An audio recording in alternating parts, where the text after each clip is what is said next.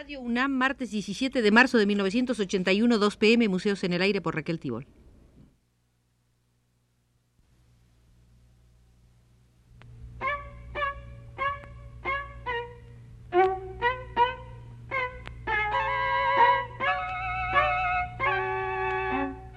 Museos en el Aire.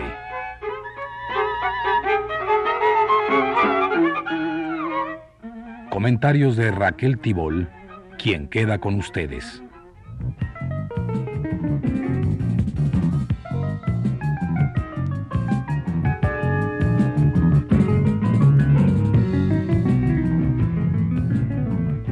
Todo visitante de museos debe de vez en cuando internarse en los problemas propios de la museología, los entretelones de esta actividad cultural, sus complejidades específicas. Entremos pues hoy al Museo de los Museos y en la primera vitrina vemos el Plan Quinquenal francés. En 1978 Francia expidió una ley programa destinada a fijar el marco financiero de la animación de los museos. Esta ley es un instrumento destinado a proteger una parte importante del patrimonio nacional ubicado en 34 museos nacionales definidos como clasificados y controlados. En diferentes proporciones, todos han estado recibiendo créditos destinados a equipo y funcionamiento. Gracias a las nuevas disposiciones se han podido contratar más guardianes. Sin guardianes muchas salas deben permanecer cerradas. Desde la gran época comprendida entre 1860 y 1890, en el curso de la cual fueron construidos la mayoría de los museos actuales, las cosas habían quedado tal como estaban. A causa de ello, hasta los mismos palacios que albergaban los museos se deterioraron, padeciendo los resultados de la afluencia de público, como ha ocurrido con el Palacio de Versalles, que recibe más de 3 millones de visitantes por año. Por otro lado, la concepción misma del museo se ha transformado. Ya no se trata de edificar catedrales o templos de arte, sino de organizar encuentros entre personas y civilizaciones. Por lo tanto, las condiciones de recepción deben ser memoradas constantemente, al tiempo que se modernizan las instalaciones y se refuerza la seguridad tanto interior como exterior. El objeto principal de la ley programa del gobierno francés no fue abrir nuevos museos, aunque varios nuevos museos están considerados. Como ejemplo puede darse la transformación de la antigua estación de Orsay, extraordinario palacio construido a orillas del Sena, en museo del siglo XIX. Los trabajos iniciados en 1979 culminarán en 1983. La colección permanente de ese museo incluirá pinturas de un período que abarca desde 1848 a 1914. Habrá además salas de exposiciones temporales. Pero no solo el arte, también la ciencia y la técnica de esa época estarán representadas, todos los inventos industriales y hasta los decorados originales de la ópera. Las subvenciones comprendidas en la ley programa incluían el Museo Picasso a inaugurarse en este año con motivo del centenario del genio español. El Museo Picasso tendrá salas de exposición, un gabinete de arte gráfico, un centro de documentación, una biblioteca y una sala de proyección. Será un establecimiento vivo, único en su género, en el que se desarrollarán las actividades culturales más diversas. Gracias al programa y su ley correspondiente, Francia tendrá por fin un inventario de sus riquezas y las podrá ofrecer al público, un público cada vez más ávido y más amplio.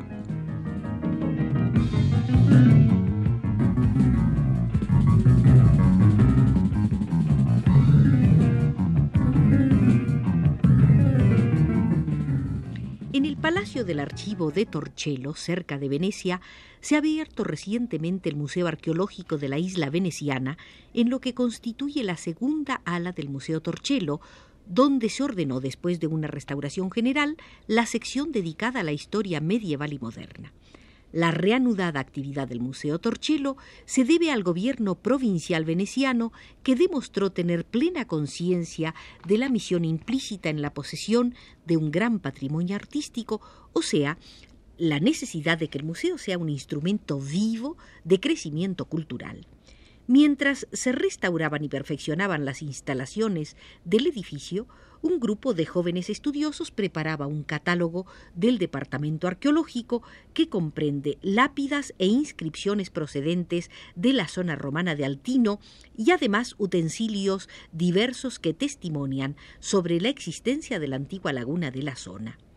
La directora del museo, doctora Giulia Fogolari, señaló en su oportunidad cuán difícil había resultado devolverle su esplendor y otorgarle funcionalidad al Palacio del Consejo, donde ha quedado ubicado el museo, y esto no solo por problemas financieros, sino por el aislamiento del lugar y el servicio escaso de comunicación entre la isla y el centro histórico de Venecia.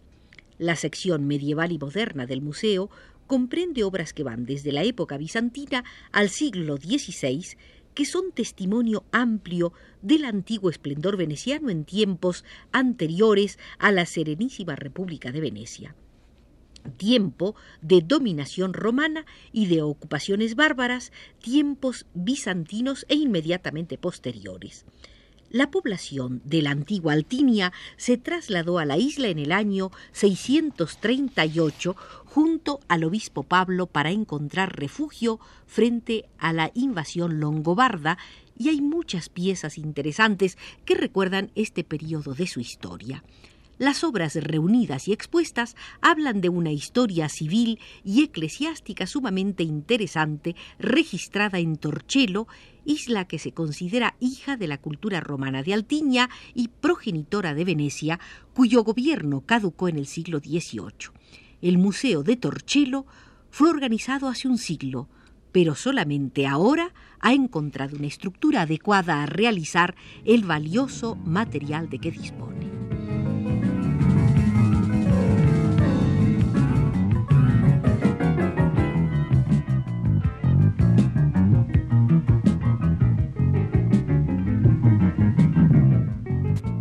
Único en su tipo es el Museo de Londres en la ciudad de Londres, el cual encierra toda la historia de la ciudad y de su gente desde la prehistoria hasta el siglo XX.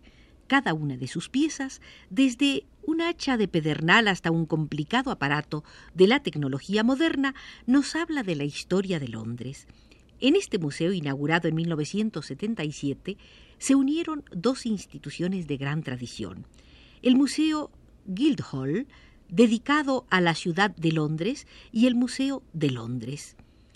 Proyectado para alojar las dos selecciones, el nuevo edificio fue construido con un costo de 7 millones de libras en un gran complejo arquitectónico.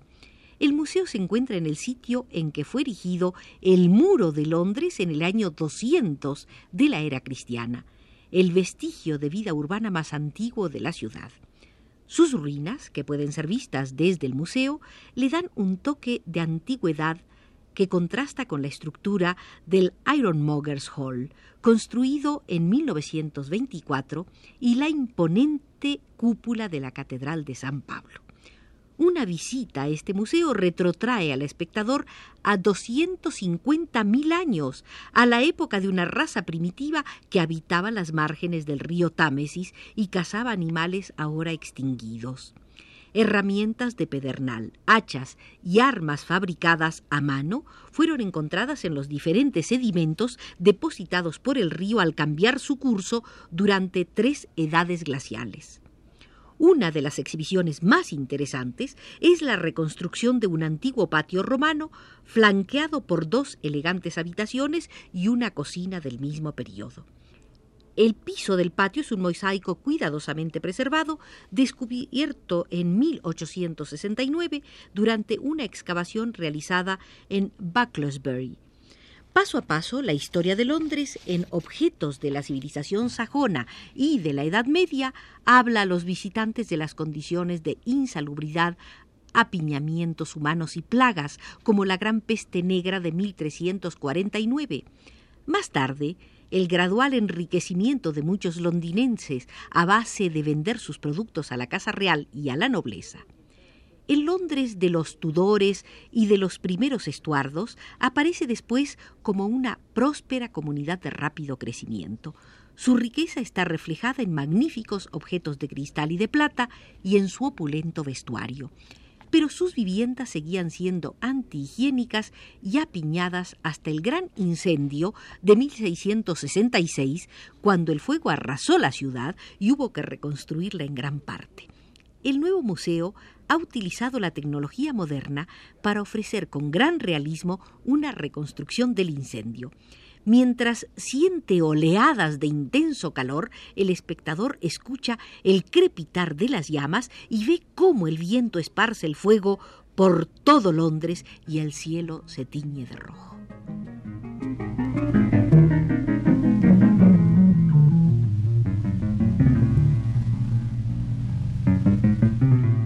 Colección de jarrones y cerámicas terracotas antiguas enriquece desde hace cuatro años el patrimonio arqueológico del Museo Cívico de Cremona en el norte de Italia. Fueron donadas por el coleccionista Franco Dordoni. Las piezas ejemplifican estilos que van desde el siglo XVIII a.C. a obras de la artesanía indígena. Para preparar las salas de este tesoro arqueológico se tuvieron en cuenta las normas museológicas más modernas. Vitrinas de vidrio sin sostenes de metal que permitan una visibilidad total, iluminación acromática, pintura opaca polícroma en las paredes. Los primeros objetos que se ven al entrar son tres jarrones de cerámica de estilo teométrico que recuerdan el estilo de Dililón, seguramente del siglo XIII a.C. Los otros ejemplares colocados en la vitrina son corintios y se deben colocar, según estudios realizados, entre el último cuarto del siglo VII Cristo y el 550 también anterior a la era cristiana. Se trata de diversas vasijas y jarras de arcilla muy clara y fina, lograda con un minucioso trabajo de decantación. En las otras vitrinas han sido ubicados jarrones de cerámica de producción de las apullas indígenas. Un recorrido paralelo a los ejemplares bien diferentes importados de Grecia o imitados en zonas dominadas por los griegos. Antiguamente la cerámica indígena se clasificaba en los grupos daunio, yapigio y mesapico, que más tarde fueron sustituidos por un término único de cerámica mesapica y recientemente salentina, que es la expresión del estilo geométrico italiano. La cerámica mesapica salentina interesa mucho por sus formas y decoraciones, caracterizadas estas últimas por una gama cromática de tonos marrón y rojiza sobre arcilla clara. Jarrones típicos de culturas indígenas son las hermosas cerámicas realizadas con torno, en las cuales se le aplican luego asas más bien altas. En estas salas del Museo Cívico de Cremona se instalaron también tres jarrones áticos del siglo VI a.C. con figuras color negro brilloso. Y también hay otros apuyeses con figuras rojizas del grupo Italiota. Uno de los objetos que llaman mayormente la atención en este importante conjunto es un jarrón a cráter procedente de Rubo. Se destaca sobre todo por el tamaño, 46 centímetros de altura por 45 centímetros de diámetro, y por la escena del mito de Calixto. Hermes está representado teniendo en sus brazos a Arcas, nacido de la moribunda ninfa cazadora Calixto, que hizo votos de castidad, pero deseada por Zeus, fue transformada en Osa y luego herida para castigarla por Artemisa. Presente en la escena junto con su hermano Apolo. Domina esta escena con gesto dramático y traje oriental lisa, o sea, la furia, con dos antorchas en sus manos.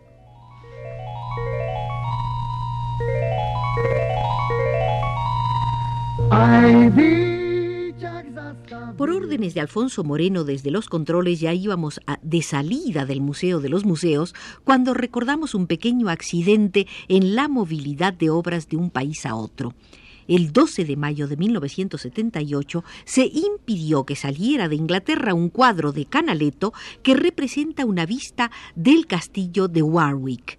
La orden la había dado el ministro británico de Arte y Cultura, quien solo aplicó una cláusula de la ley que rige la exportación de obras de arte consideradas insustituibles dentro del patrimonio artístico del país. No siempre los ministros de Arte y Cultura están al pendiente de los valores nacionales. Ojalá y los nuestros en América Latina imitaran a su colega británico. Pero ahora sí, ya nos vamos del Museo de los Museos.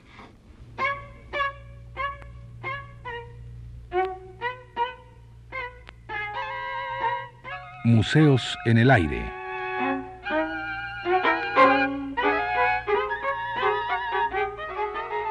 Comentarios de Raquel Tibol.